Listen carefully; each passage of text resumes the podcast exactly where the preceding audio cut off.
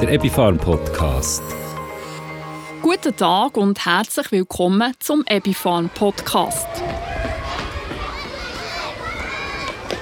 Wie ihr hört, stehen heute Kinder im Mittelpunkt von unserem Podcast. Es geht um das Thema Leistungsdruck. Begleitet durch das Thema tut mich Simon Walter Bühl.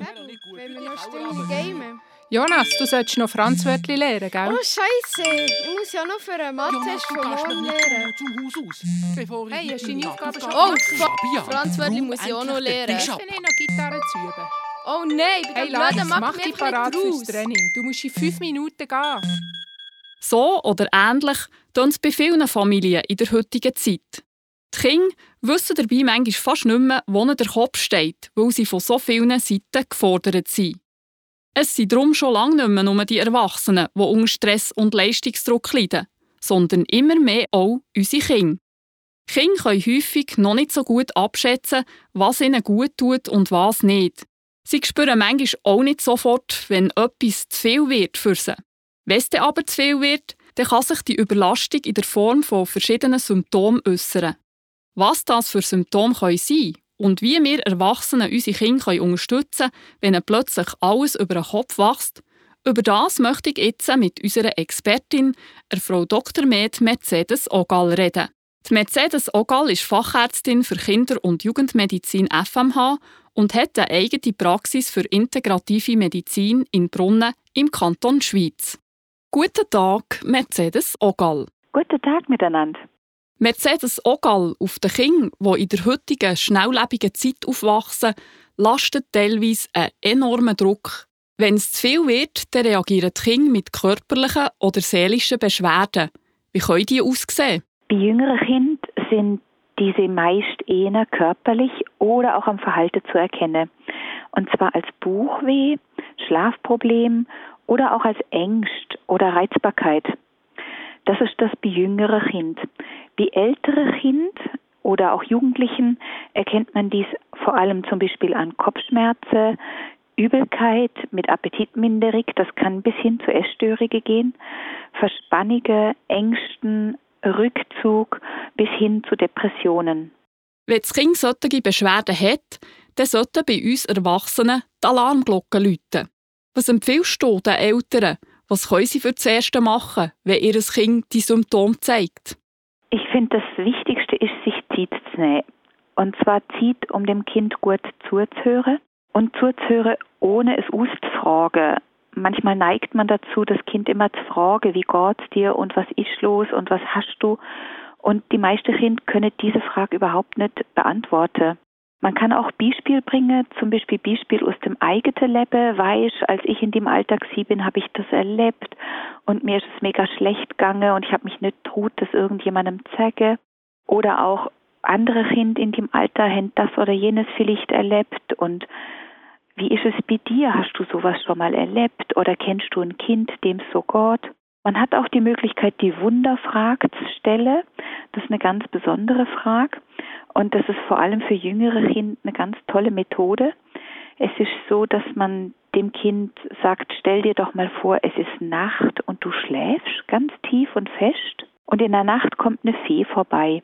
Und die Fee macht, dass alles gut ist und dass alle Probleme weg sind, die du hast.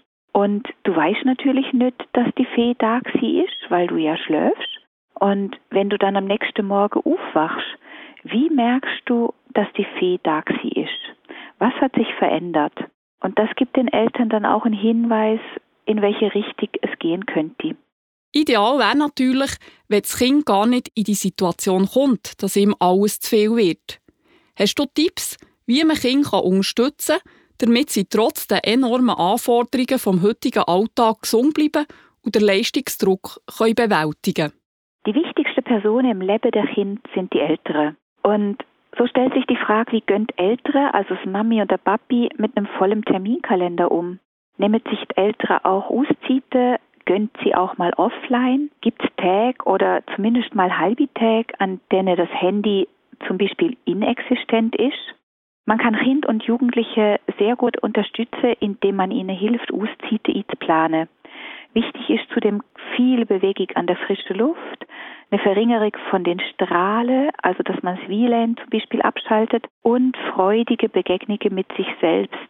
Das heißt, dass man spürt, wie wohl es einem ist, wenn man Ruhe hat und auch mal allein ist oder nur mit wenigen einzelnen Personen zusammen Zeit verbringt. Wenn trotz diesen vorbeugenden Massnahmen der Alltag vom Kind einmal ausserlot geraten gibt es da komplementärmedizinische Therapien, wo man das Kind damit unterstützen kann? Auf jeden Fall. Der erste Aspekt, den ich vorhin genannt habe, ist der wichtigste. Das heißt, ähm, der Biorhythmus, der Lebensrhythmus und dass man die Kind eben dabei unterstützt, Ustite zu planen. Und zu den Ustite gehören ja auch zum Beispiel Entspannungstechniken. Man kann den Kind die Buchatmung beibringen oder auch die Kuscheltieratmung. Das ist eine Kombination, wo man das Lieblingskuscheltier auf den Buch setzt und das Kind schnuft tief in den Buch, es liegt dabei auf dem Rücken und das Kuscheltier schaukelt ganz ruhig. Und so freut sich das Kuscheltier und das Kind kann sich rein auf seine Buchatmung konzentrieren, weil dann das Kuscheltier so schön hoch und runter schaukelt.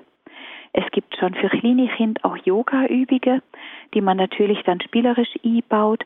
Massagen lieben viele, zum Beispiel dann auch kombiniert mit schönen Ölen. Oder man ist einfach da und hört zu. Man kann natürlich auch Büchli vorlesen, Entspannungsgeschichte mit den Kindern machen oder auch kleine Hypnosereisen, wenn man ja die Neigung dazu hat und in die Richtung sich interessiert. Dann sind die ätherischen Öle sehr hilfreich, zum Beispiel Lavendelöl für Massagen. Bei Jugendlichen, die können mit Selbstaffirmationen arbeiten. Selbstaffirmationen sind vielleicht für manche von Ihnen noch kein direkter Begriff und so möchte ich es gerne kurz erklären. Eine Selbstaffirmation ist ein einfacher Satz, der positiv formuliert ist und der einem Kraft und Stärke durch den Tag gibt. Einer der Begründer der Selbstaffirmation war Emil Coué und er hat einen Satz formuliert, das ist der sogenannte Grundsatz, der lautet, es geht mir mit jedem Tag in jeder Hinsicht immer besser und besser. Es geht mir mit jedem Tag in jeder Hinsicht immer besser und besser. Und diesen Satz murmelt man 20 Mal morgens und 20 Mal abends vor sich hin. Nicht nur in Gedanken, sondern wirklich murmeln, dass man ihn ausspricht. Man kann ihn auch laut sprechen. Und er hat eine eindrückliche Wirkung. Es geht einem wirklich in jeder Hinsicht mit jedem Tag immer besser und besser. Oder auch das expressive Schriebe nutze. Das expressive Schriebe ist eine Technik, wo man sich zum Beispiel zehn Minuten am Tag ansetzt und schreibt einfach über das Gefühl.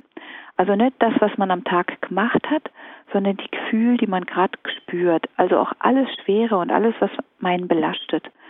Und während dem Schriebe ist es oft so, dass es dann einem ein bisschen schlechter geht. Aber wenn das Schriebe beendet ist, geht es einem so viel besser. Und man kann den Text löschen, man kann ihn auch wegrühren, man kann ihn in eine Kiste lecken. Man ist einfach mega erleichtert danach. Und es gibt dazu Studien, und in den Studien ist deutlich geworden, dass das ganz viele positive Effekte hat aufs Leben. Und zwar sogar aufs Immunsystem. Das heißt, durch das Schriebe wird das Immunsystem gestärkt, weil es einem psychoemotional besser geht. Gesamthaft braucht das Gehirn Nahrung, es braucht Stimulation und es braucht Entspannung.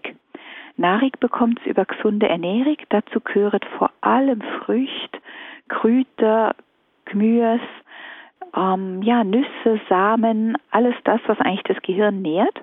Und zusätzlich kann man es ergänzen mit der Gabe von Magnesium am Abend, zum Beispiel auch Melatonin für die Schlafhygiene. Und dann sollte man unbedingt achten auf einen guten Ise- und Vitamin D-Spiegel. Behind ist der häufig niedrig.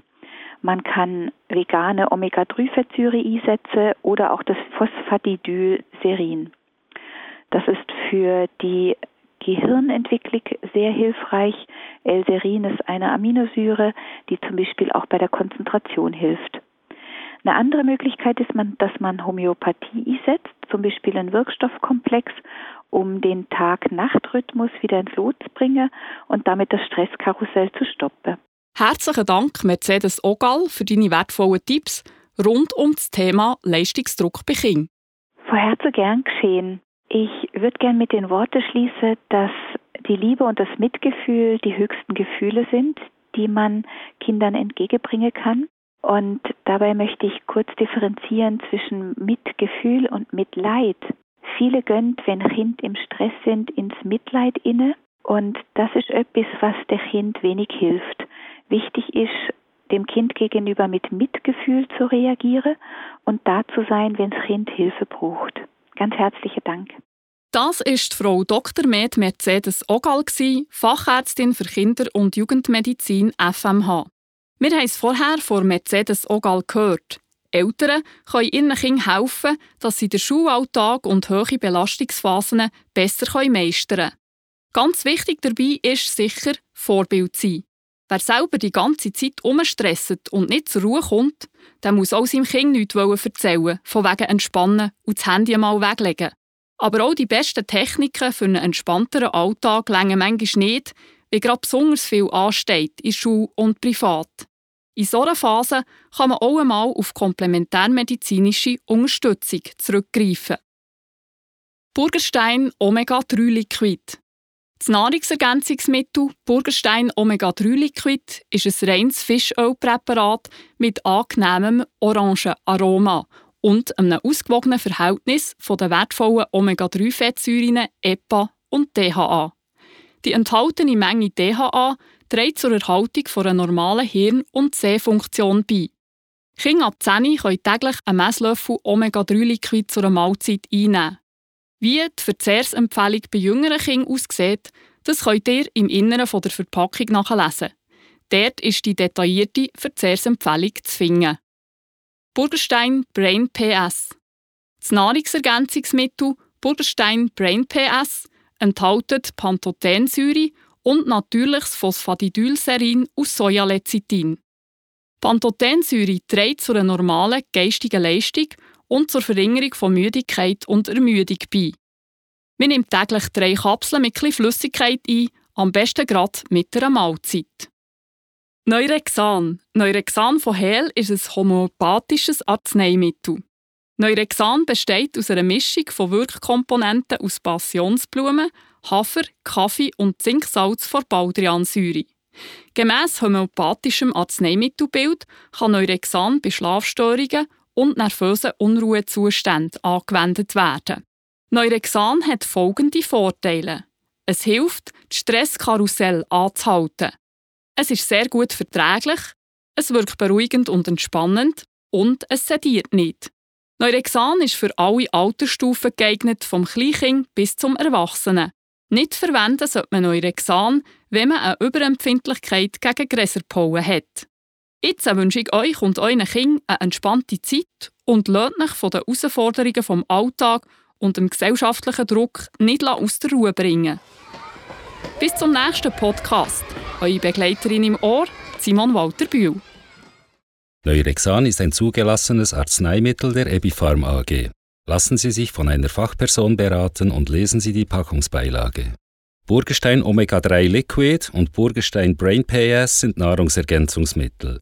Nahrungsergänzungsmittel sind kein Ersatz für eine abwechslungsreiche und ausgewogene Ernährung und eine gesunde Lebensweise. Der Epipharm Podcast.